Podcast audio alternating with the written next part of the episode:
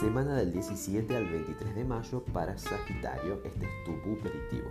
Aquí tenemos a la Reina de Oros representando tu semana. Qué bonita carta. Parece que es una semana para, para crecer a nivel recursos, para disfrutar de todo lo que tenés, de todo lo que contás.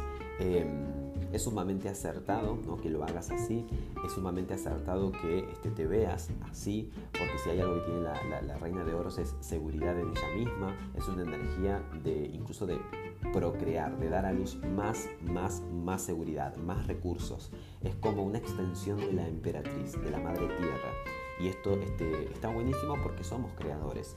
El consejo te lo da la luna, que te indica esto de mantenerte, eh, que te mantengas con los pies en la tierra, pero que también te permitas escuchar, este, interpretar qué es lo que te dice tu intuición.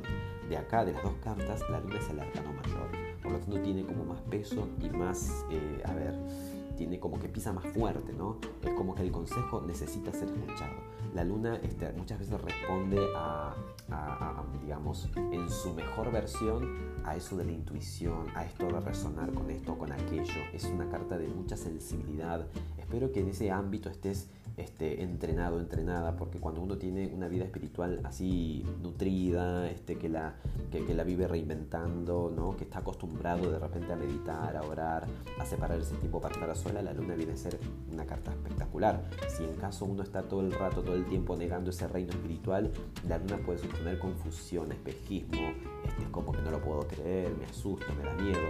Así que, eh, a ver, a leer esos, esas, esos pálpitos, esas corazonadas, que no es casualidad, tu intuición te está pidiendo que la atiendas, eh, hay como mucho arraigo, también la, es cierto, la reina de oros puede estar muy, muy conectada con la realidad y eso tampoco está muy bueno, así tan, tan a tierra, un poquito y un poquito, porque es cierto que el uno no existe sin el otro. Así que todo lo que quieras ver en lo, ver el, perdón, en lo natural se tiene que ganar en lo espiritual.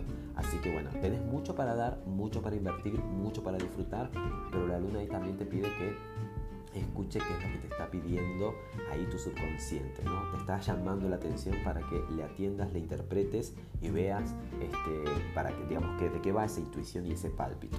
Eh, darle un poquito más de relevancia a ese tema. Espero que tengas excelentes días y feliz semana. Hasta el próximo episodio. Chao, chao.